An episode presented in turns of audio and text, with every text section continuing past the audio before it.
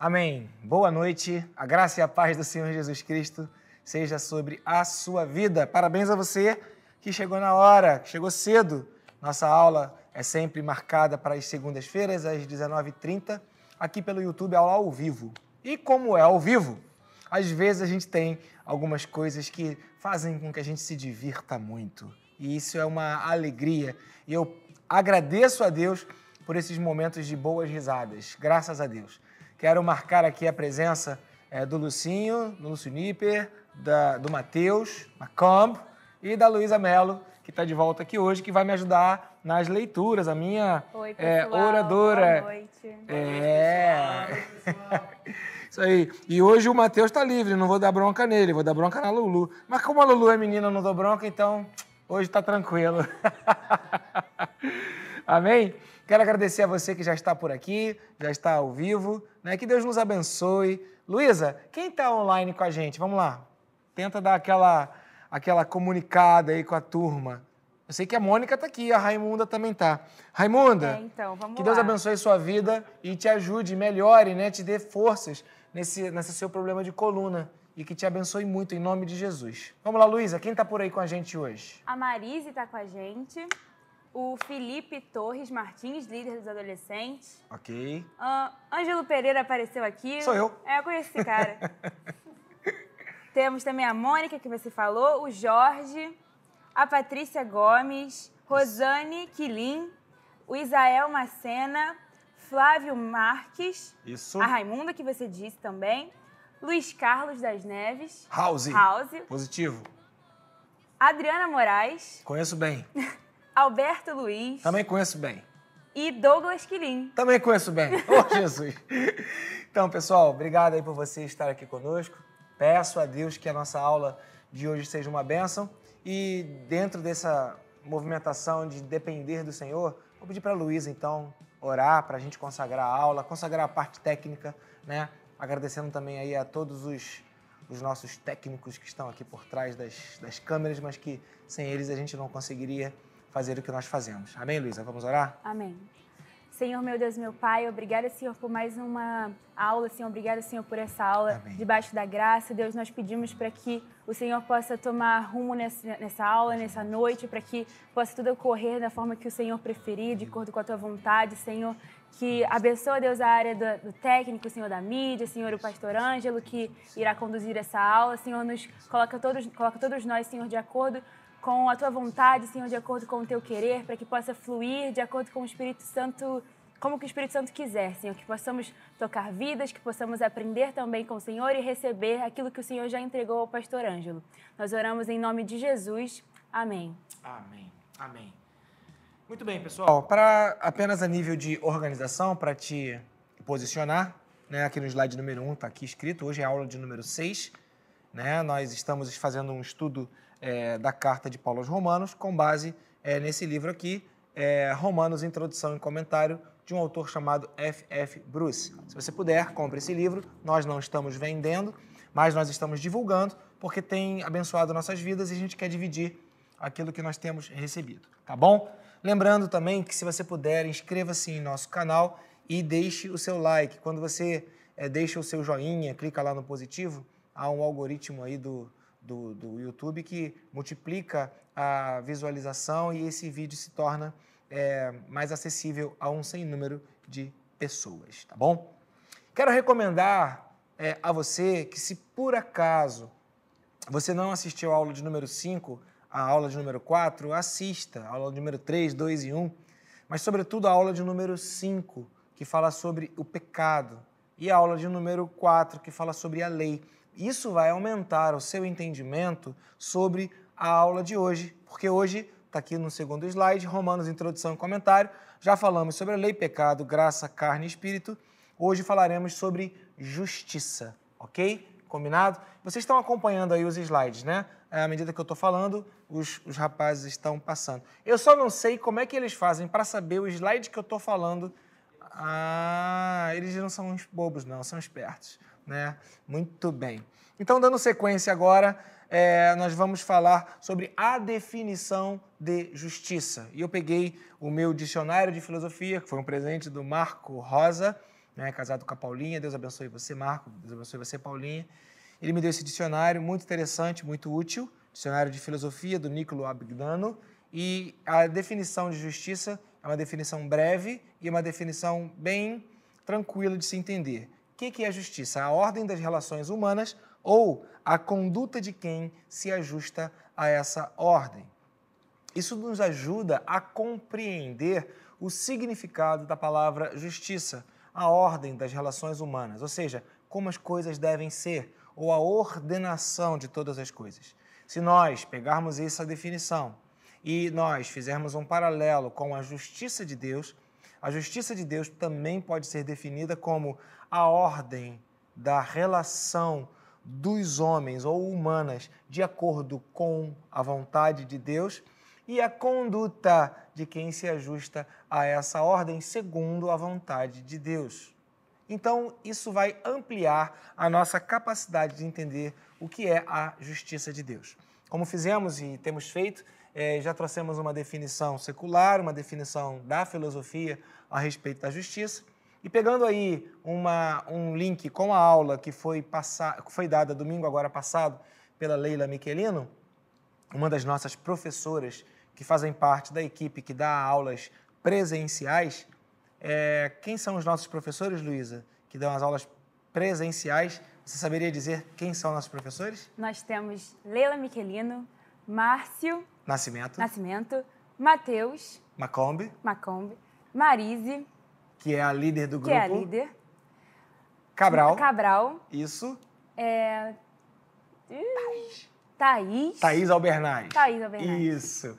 Então, essa foi uma das aulas que foi dada na semana passada pela Leila, que falava sobre a influência é, da carta aos romanos na vida de pensadores influentes. Então, pegando esse, esse link, eu quero falar sobre a definição que Agostinho, também conhecido como Santo Agostinho, ele nos dá a respeito da justiça. Tá? Se você olhar lá em preto, no finalzinho tem a fonte, e aí então é, esse, esse, esse conceito de justiça dado por Agostinho, eu saquei ele de uma tese de doutorado de um, de um, de um doutor né, chamado Matheus Voll, lá da Faculdade Federal, da Universidade Federal de Pelotas. Agostinho diz o seguinte a respeito de justiça, ou do significado do que é a justiça. Santo Agostinho, Agostinho diz o seguinte: o conceito de justiça, no pensamento de Santo Agostinho, tem na sua base o princípio platônico, que reza ser a justiça dar a cada um o que lhe compete com sabedoria e harmonia. Em Agostinho, essa ideia é pensada sobre a perspectiva cristã, que pressupõe a presença e a ação de Deus na ordem. A justiça em Agostinho pressupõe sempre um dom de Deus.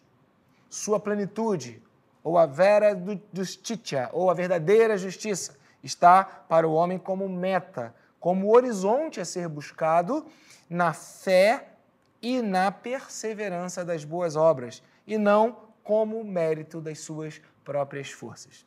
Essa é uma definição de alguém que estuda filosofia, uma boa definição de alguém que não tem um pensamento cristão como eu tenho, mas que define o pensamento de Agostinho, que expõe a sua ideia de justiça a partir ou, dentro de uma perspectiva cristã. Justiça, então, para Agostinho, é essa ideia de que é um presente de Deus para nós. Ela não nasce conosco, ela não é mérito daquilo que nós fazemos, não é mérito das nossas próprias forças, mas requer de nós uma atitude que diz respeito a essa meta, a essa busca, que é alcançada através da fé. Continuando, agora no próximo slide, a definição de justiça a partir de Lutero, ou Martinho Lutero, o reformador, Lutero.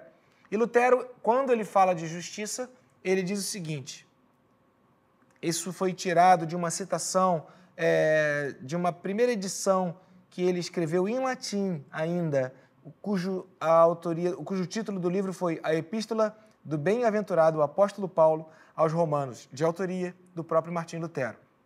E ele disse o seguinte: Eu fora tomado por uma extraordinária paixão em conhecer a Paulo na epístola aos Romanos. Fazia-me tropeçar, não a firmeza de coração, mas uma única palavra no primeiro capítulo.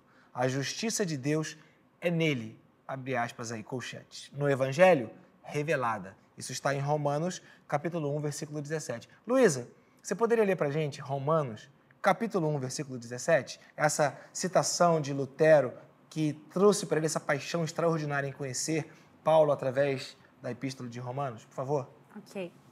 Então, Romanos, capítulo 1, versículo 17 diz: Porque no Evangelho é revelada a justiça de Deus, uma justiça que do princípio ao fim é pela fé. Como está escrito, o justo viverá pela fé. Aleluia. Amém. Só haverá o justo através da fé. Só será justo quem estiver em fé. Só viverá dentro de um conceito de ser justo aquele que vive pela fé.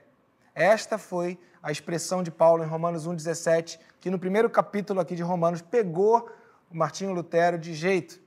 E ele vem falando agora de algo da sua experiência pessoal. Por que, que isso chamou tanta atenção dele? Porque, continuando a ler aqui o que está escrito na tela.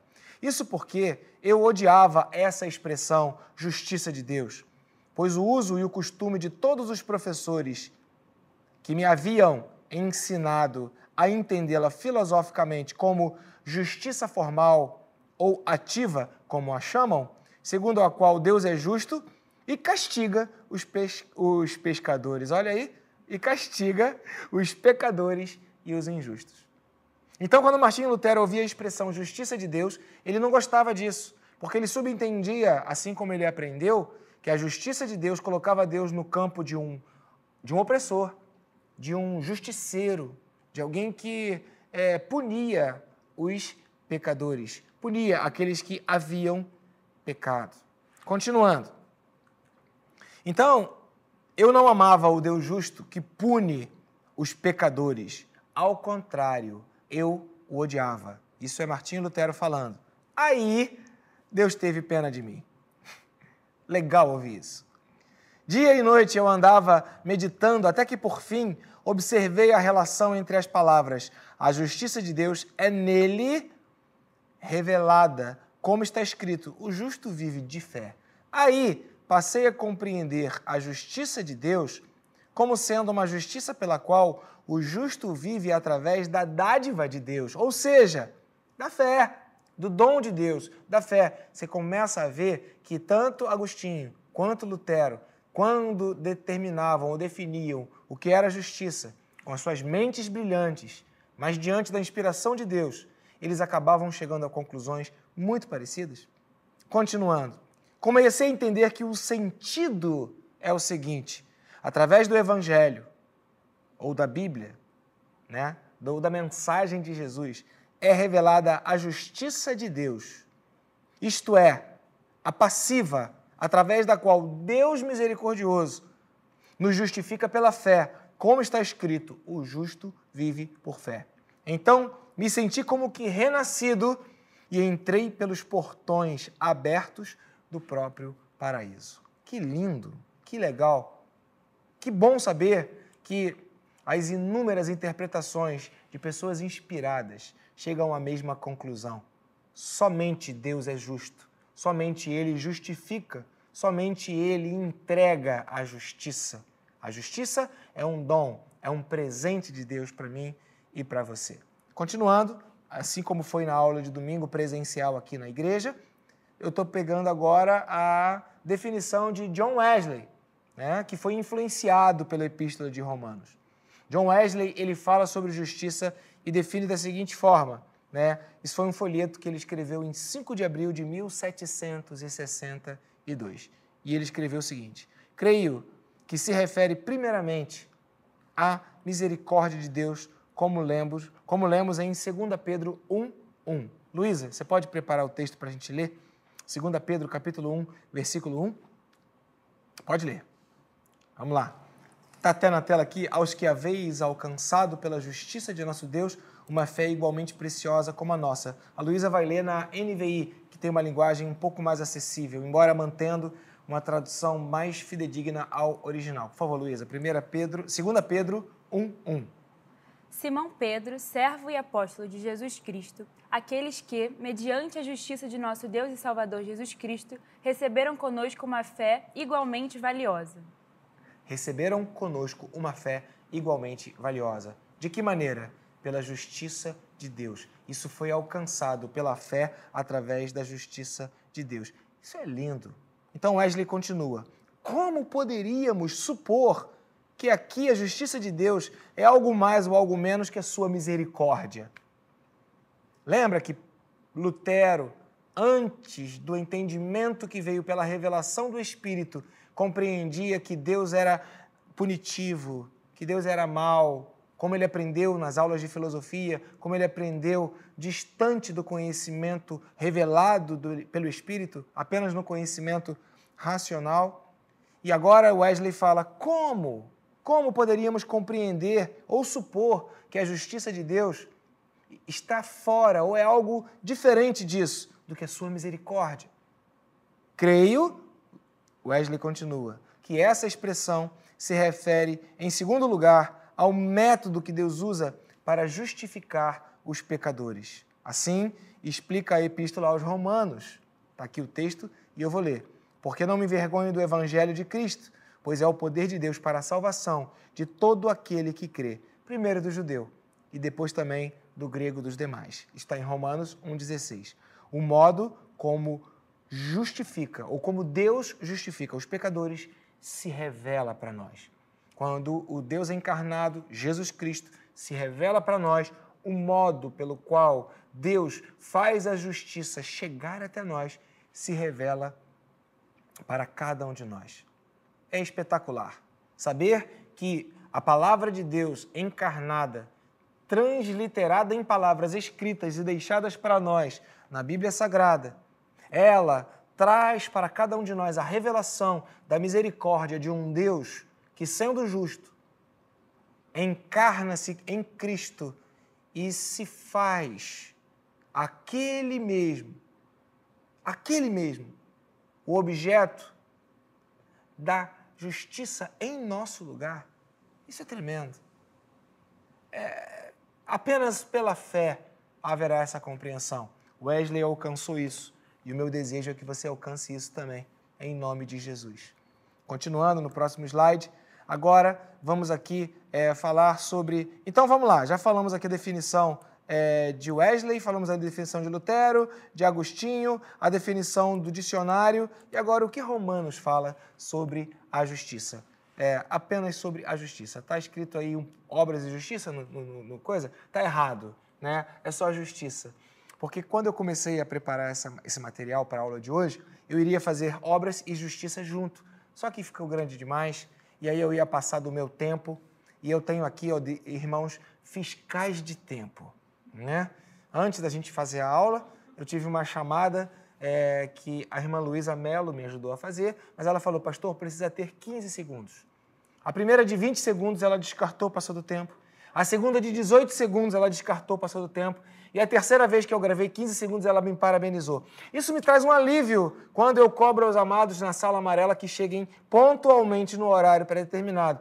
Tá tudo certo, tá tudo como tem que ser, né? Fico feliz de saber isso, tá bom? Então, como não deu tempo de fazer tudo, você elimina aí essa, essas obras, ficam para a aula da semana que vem. E hoje vamos falar apenas sobre a definição de Romanos a respeito de justiça. Luísa, lê para gente lá, Romanos, capítulo 10, versículo 3. A afirmativa que eu trago a respeito desse texto de Romanos 10, 3 é que os homens têm uma justiça que se difere ou que é diferente da justiça de Deus. Lê para a gente Romanos 10, 3, Luísa, por favor. Porquanto, ignorando a justiça que vem de Deus e procurando estabelecer a sua própria, não se submeteram à justiça de Deus. Ok? Fica claro e por isso a assertiva de que o homem tem uma justiça que é dele. Agora, domingo passado, se não me engano, no culto da manhã ou à noite, não me lembro bem, a gente trouxe uma palavra da parte de Deus falando sobre a incompreensão do homem diante da justiça de Deus. E, portanto, uma rebeldia diante da incompreensão de que Deus é justo. E diante da incompreensão de que a nossa justiça, ela nunca será o, padrão, o patamar, ou será é, é, aquilo que será observado no reino que está sobre o governo e sobre a soberania de Deus. O reino dos seus seres, o reino dos criados por Deus. Portanto, Romanos ele começa declarando, e eu quero aproveitar essa declaração. A justiça, ela vem de Deus, ela está em Deus, começa nele. Mas cada um de nós tenta fazer uma justiça com a sua própria maneira de ser, seus próprios pensamentos, o seu próprio jeito. E nós queremos substituir a justiça de Deus pela nossa. Infelizmente, alguns que leem a Bíblia pegam os textos bíblicos e tentam adequá-lo às suas convicções de justiça, em vez de submeter-se ao texto. Manipulam o texto em um, uma ginástica hermenêutica e exegética, em uma ginástica interpretativa, para que aquele texto, então, se adeque aos conceitos de justiça que o próprio leitor estabelece. Quando nós lemos a Bíblia, precisamos nos render a ela. Quando nós lemos a palavra de Deus, devemos nos sujeitar ao que ela diz. E caso não tenhamos a compreensão, como Lutero, devemos insistir, meditar, orar e buscar de Deus a revelação do que ele quis dizer a respeito daquela afirmativa. Lembrando que a Bíblia ela é inerrante e é infalível, e a Bíblia traduz a própria Bíblia. O que está escrito em um texto será confirmado em outro texto. Mais do que a minha ideia, mais do que a minha opinião, mais do que a minha interpretação, eu confio na interpretação da Bíblia. Aqui é claro, Deus tem uma justiça e os homens têm outra justiça. Conversão. Ah, eu me converti. Eu aceitei a Jesus Cristo. Eu entreguei a minha vida a Jesus Cristo. Conversão diz respeito a abrir mão da justiça própria. Abrir mão da compreensão do que é justo, segundo as minhas convicções, e me render e converter a minha mentalidade, o meu coração, o meu pensamento à justiça de Deus. Amém? Segundo ponto. Luísa vai ler para a gente Romanos 1,17, já leu, mas eu quero ler de novo. Mas a assertiva a partir desse segundo ponto é: não sobra espaço para nenhuma outra possibilidade de onde se dá a justiça de Deus. Por favor, Luísa, Romanos 1,17.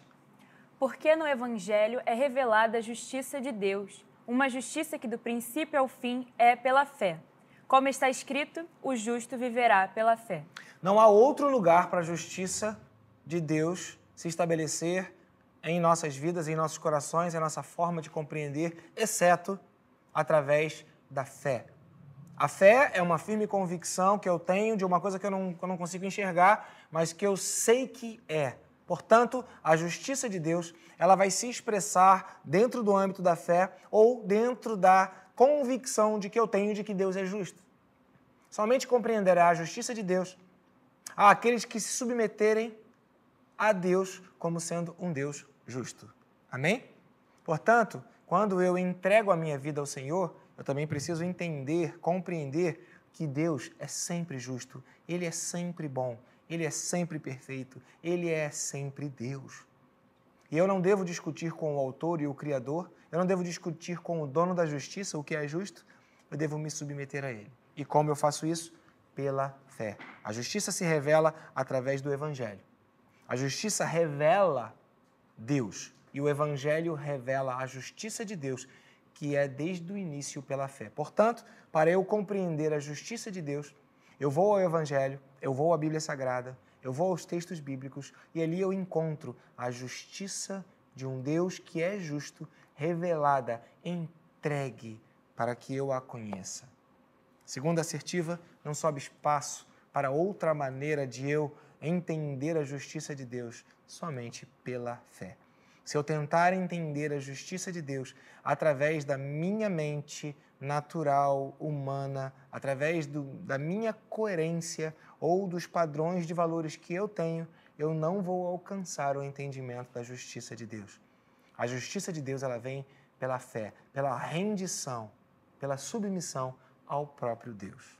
Amém? Ponto 3. A justiça, Luísa vai ler Romanos 3, 22 e 23. A justiça de Deus alcança a todos, a todo tipo de pessoa, a todas as pessoas. Por favor, Luísa, Romanos 3, versos 22 e 23. O que diz lá? Justiça de Deus mediante a fé em Jesus Cristo para todos os que creem. Não há distinção, pois todos pecaram e estão destituídos da glória de Deus. Ok? A nossa justiça, ela faz distinção entre pessoas. Nós escolhemos quem merece viver, quem merece morrer. Sabe, queridos, é, falando sobre justiça, é muito difícil você imaginar um pai bater num filho, chutar um filho, machucar um filho, uma criança. E você, a partir desse ato de violência contra uma pessoa indefesa, você não querer que a justiça, segundo o seu próprio coração, seja efetivada na vida dessa pessoa. E essa justiça, ela é punitiva, essa justiça, ela é devolver a maldade do mesmo padrão ou até maior do que a maldade que foi executada. Mas então, a Bíblia fala que a justiça de Deus alcança a todos. Como lemos aqui as definições de Martinho Lutero, John Wesley e do Santo Agostinho, nós podemos compreender que a justiça de Deus é fundamentada na misericórdia, a nossa não. A justiça de Deus alcança todo tipo de pessoa, a todos os que pecaram, a todos os seres humanos, independente de quem sejam ou independente daquilo que fizeram. Essa é uma boa notícia para você que está assistindo essa aula e de alguma maneira se sente culpado, se sente fora da misericórdia de Deus. A justiça de Deus alcança você. Não um Deus que é justo que vem lhe punir, mas um Deus que é justo, que se faz justiça no seu lugar, para que você possa receber a graça. Você está debaixo da graça. Você está debaixo da graça. Porque Deus é um Deus misericordioso. A justiça de Deus alcança a todas as pessoas. Bem, continuando, agora a quarta assertiva. E não a terceira. Eu acho que na tela eu coloquei terceira, eu errei de novo. É. Deu para você perceber que os erros fazem parte do que é feito ao vivo e fazem parte daquilo que a gente faz, né? talvez a gente precisa fazer uma revisão maior. Mas está aí, ó, número 3.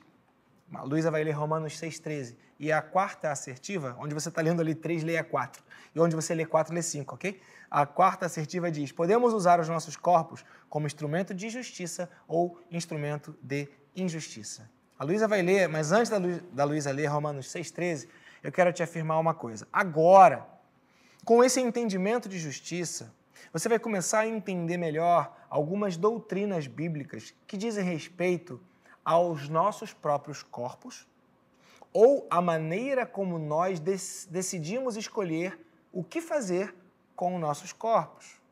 A doutrina bíblica a respeito da mordomia que nós temos ao lidar com aquilo que Deus nos presenteou, que é o nosso corpo físico.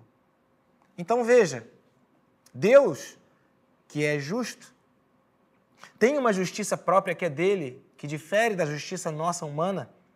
Ele fala a respeito do uso de nossos corpos como um instrumento de justiça ou como um instrumento de injustiça. Veja lá o que diz Romanos capítulo 6, versículo 13. Por favor, Luísa. Não ofereçam os membros do corpo de vocês ao pecado, como instrumentos de injustiça. Antes ofereçam-se a Deus como quem voltou da morte para a vida, e ofereçam os membros do corpo de vocês a ele, como instrumentos de justiça. Ok. Então, se eu tenho a minha justiça própria, se ainda não converti a minha justiça à justiça de Deus, que difere da minha, se eu ainda não entendo que o corpo que eu recebi é um presente de Deus, se eu ainda não tive essa revelação do Espírito Santo, se eu ainda acredito que o meu corpo é meu e faço dele o que quiser, que é um dos lemas de uma corrente filosófica que acaba defendendo bandeiras de muitas mulheres que defendem a propriedade dos seus corpos, que difere da justiça de Deus estabelecida na palavra e é estabelecida como um Deus que é dono dos nossos próprios corpos e que sugere, nos orienta a não utilizarmos os corpos que ele nos permite viver, que ele nos oferece, como instrumentos de injustiça.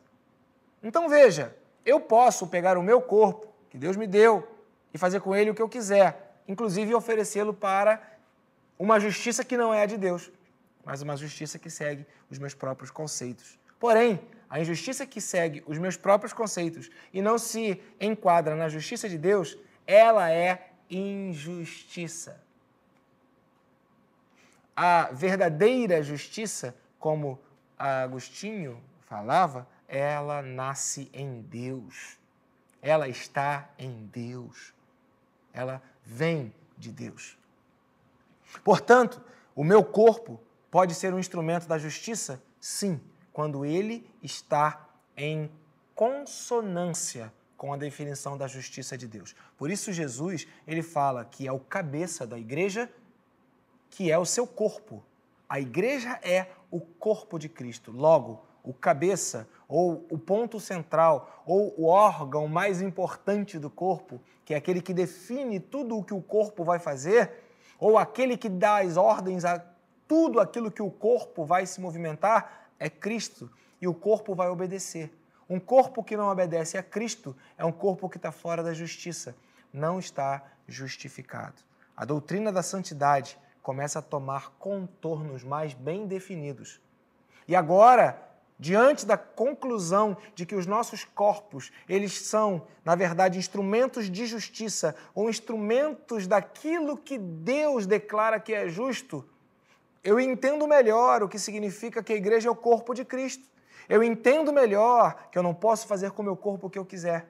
Eu entendo melhor que se eu não estiver vivendo uma vida em santidade, ou se eu estiver ainda utilizando o meu corpo como instrumento de injustiça, eu não estarei justificado em Cristo Jesus. Como eu vou permanecer no pecado se eu fui justificado do pecado? Como eu vou permanecer no pecado se eu estou debaixo da graça? É exatamente esse questionamento que Paulo levanta lá em Romanos, capítulo 6, versículo 1. Né? A Luísa poderia até ler para a gente. Romanos, capítulo 6, versículo 1. Por favor, Luísa. Como que eu, que agora fui justificado por Cristo, Estou debaixo da justiça de Cristo, converti o meu coração para a justiça de Cristo. Como é que eu vou, convertido à justiça de Cristo, usar o meu corpo para a injustiça? Não cabe, não existe, não funciona. Lê lá, Luísa, Romanos 6,1. Que diremos então? Continuaremos pecando para que a graça aumente? Lê o 6,2, por favor. de maneira nenhuma. Nós, os que morremos para o pecado, como podemos continuar vivendo nele? Aí o como aí, faz com ênfase no como. O verso 2, Romanos 6, 2. De maneira nenhuma. Nós, os que morremos para o pecado, como podemos continuar vivendo nele? Como? Se eu fui justificado em Cristo, como que eu vou continuar oferecendo meu corpo para a injustiça? Ah, e quem diz o que é justo? Deus. Quem diz o que eu posso fazer com o meu corpo? Deus. Os convertidos não são donos da sua própria vida. Os convertidos entregaram a sua vida a Jesus Cristo. Por isso, Gálatas, capítulo 2, versículo 20, declara: Logo, ah, deu para entender? Logo, já não sou mais eu quem vive no meu próprio corpo, mas agora é Cristo que vive em mim. E então, esse viver que agora eu vivo no meu corpo, na carne, eu vivo pela fé. Lembra que é pela fé que eu entro na justiça de Deus? Eu vivo pela fé. Fé no Filho de Deus que me amou e se entregou por mim. Um dos frutos da justiça de Deus em nossas vidas é a santidade. Caminhando para o final da nossa aula de hoje, Luísa prepara Romanos 6,19. E isso acaba nos jogando contra a parede, né, irmãos? Isso acaba pressionando as nossas vidas a um posicionamento efetivo diante daquilo que diz a palavra de Deus de que podemos fazer, devemos fazer e ainda não podemos fazer e não devemos fazer. O que diz Romanos 6,19, Luísa? Falo isso em termos humanos, por causa das suas limitações humanas. Assim como vocês ofereceram os membros do seu corpo em escravidão à impureza e à maldade que leva à maldade, ofereçam-nos agora em escravidão à justiça que leva à santidade. Ok, vamos lá. O que, que leva à santidade? A justiça. Se eu não estiver debaixo da justiça, não estarei em santidade. E como que eu posso estar debaixo da justiça se eu ofereço o meu corpo como instrumento de injustiça? Impossível. Logo, meu querido irmão, minha querida irmã, meu querido ouvinte, você que está assistindo a esse vídeo, uma das características de um servo de Deus que se converteu ao Evangelho de Cristo, onde se revela a justiça do Senhor, é uma preocupação como o seu corpo faz as coisas. Entendeu? Entendeu? Entendeu porque o sexo fora do casamento é um ato de injustiça? Porque Deus diz que o casamento é algo que ele preserva, que é algo que ele valoriza, que é algo que o homem deve se unir a uma só mulher e, em fidelidade, manter-se unido a ela. Entendeu que o corpo é o templo do Espírito Santo e quando você ingere substâncias nocivas ao próprio corpo, que fazem mal que destroem o corpo, né? É, a gente sabe que ah, muitos alimentos fazem mal ao corpo, muitas drogas fazem mal ao corpo, muitos tipos de bebida fazem mal ao corpo, sobretudo se forem é, é, consumidos de maneira é, errada, imprópria, ilegítima. Entendeu? Que o nosso corpo, quando nós nos convertemos, ele agora deve ser usado como instrumento de justiça e essa justiça leva à santidade. Uma santidade que anula a sensualidade. É, uma santidade que anula a sensualidade. Uma santidade que anula o desejo de ser desejado, o desejo de ser desejada. Uma santidade que anula uma carnalidade de se tornar ou se, pelo menos, né, é, postar maior do que o outro, mais importante do que o outro. Sem santidade, sem santidade não há justiça. Por quê? Porque a justiça leva à santidade. Quer saber se você está vivendo uma vida justificada por Cristo? Olhe os frutos, olhe a justiça da sua vida. Olha a misericórdia que você recebe de Deus. Olha a graça que você tem recebido de Deus. Perceba que você está debaixo da graça. Da graça. E porque você está debaixo da graça, o pecado não vai ter domínio sobre a sua vida e você vai viver uma vida que te leva à santidade. Amém? Bem, chegamos aqui ao final. Ainda estamos tratando sobre a teologia de Paulo concernente agora à justiça, a carta de Paulo aos Romanos. Está escrito pecado lá em cima? Na tela, não. Nessa última, nesse último slide, que tem ali o, a chavinha, está escrito pecado? Está errado. Tá? É a teologia de Paulo concernente à justiça. Isso. Tá bom? E na semana que vem, nós vamos continuar utilizando aquelas palavras-chave que nós vimos lá no início da leitura do livro do, do F.F. Bruce sobre Romanos, introdução e comentário. E as palavras foram essas: lei, pecado, graça, fé, justiça, obras, carne e espírito. As, as palavras que estão aqui em cinza, nós já falamos sobre elas. Já falamos sobre lei, já falamos sobre pecado, já falamos sobre graça, já falamos sobre justiça hoje, já falamos sobre carne, já falamos sobre espírito, já falamos sobre fé. Ainda falta. Ainda falta. Está em cinza? Deveria estar em branco. Na semana que vem vamos falar sobre obras, sobre aquilo que nós fazemos. Então você, assistindo às aulas anteriores, a aula 1, 2, a aula 3 que foi dada pela Marise, a aula 4, 5, você vai entender melhor a aula de número 6 e vai entender melhor o que é estar debaixo da graça. Vai entender melhor como Lutero, como Wesley, como Agostinho e como Paulo e como eu e você podemos definir justiça de Deus em termos de misericórdia de Deus.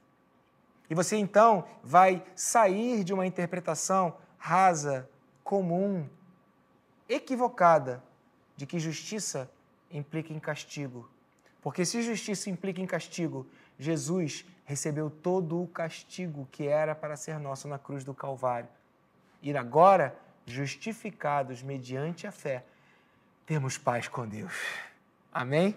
Glória a Deus. Então, amados, ficamos por aqui. Nós vamos orar. para entregar a nossa aula ao Senhor. Amém? Mas antes de orarmos, Luísa, quem está online com a gente agora? E eu quero pedir a você que está online que, por favor, coloque aí o seu nome no chat, diga, olha, eu estou aqui, né? dê um sinal de vida que você está aqui. Enquanto você faz isso, tem um delay para que a Luísa possa ler o seu nome, né? para que a gente possa citar você aqui. Eu peço a gentileza que você faça isso. Quero lembrar a todos que se você gostou, deixe o seu joinha, deixe o seu like, compartilhe o link dessa aula para outras pessoas para que elas também se motivem a estudar a palavra de Deus. E se você puder ainda não, inscreva-se no canal. Ainda não se inscreveu? Inscreva-se no canal do Ministério Palavra da Verdade aqui pelo YouTube. Acompanhe-nos no Instagram. Participe conosco das atividades. Temos também aqui pelo YouTube uma série de salmos muito, muito, muito, muito espetacular que ela é com base na sala de oração, que acontece quartas-feiras, 19h30. As salas de oração são é, é, filmadas, né, são é, transmitidas ao vivo, ok? Quartas, 19h30. E, posteriormente, é feita uma série de salmos, que você tem acesso a elas aqui pelo YouTube. Acho que vale a pena, fica aqui a nossa dica. Luísa, quem está com a gente aí ao vivo agora, que já deu um sinal de vida? Fala pra gente aí. A Marise o Jorge, a Kátia, a Jussara, a Cristina, a Patrícia Gomes, a Rosane Quilin, que se identificaram. Tem outras pessoas que não se identificaram, mas que eu sei que elas estão online, então eu vou falar o nome delas. Fala aí, Lu. A Raimunda, a Noêmia, o Isael, o Cabral, a Mônica. Falei da Mônica? Mônica Stanbuck. Mônica. Acredito que o pastor Lúcio, que ele deu um oi aqui a Adriana Moraes, claro, o Alberto, o Flávio e esse é o pessoal. Uma galera, né, Luísa? Uma galera. Uma galera.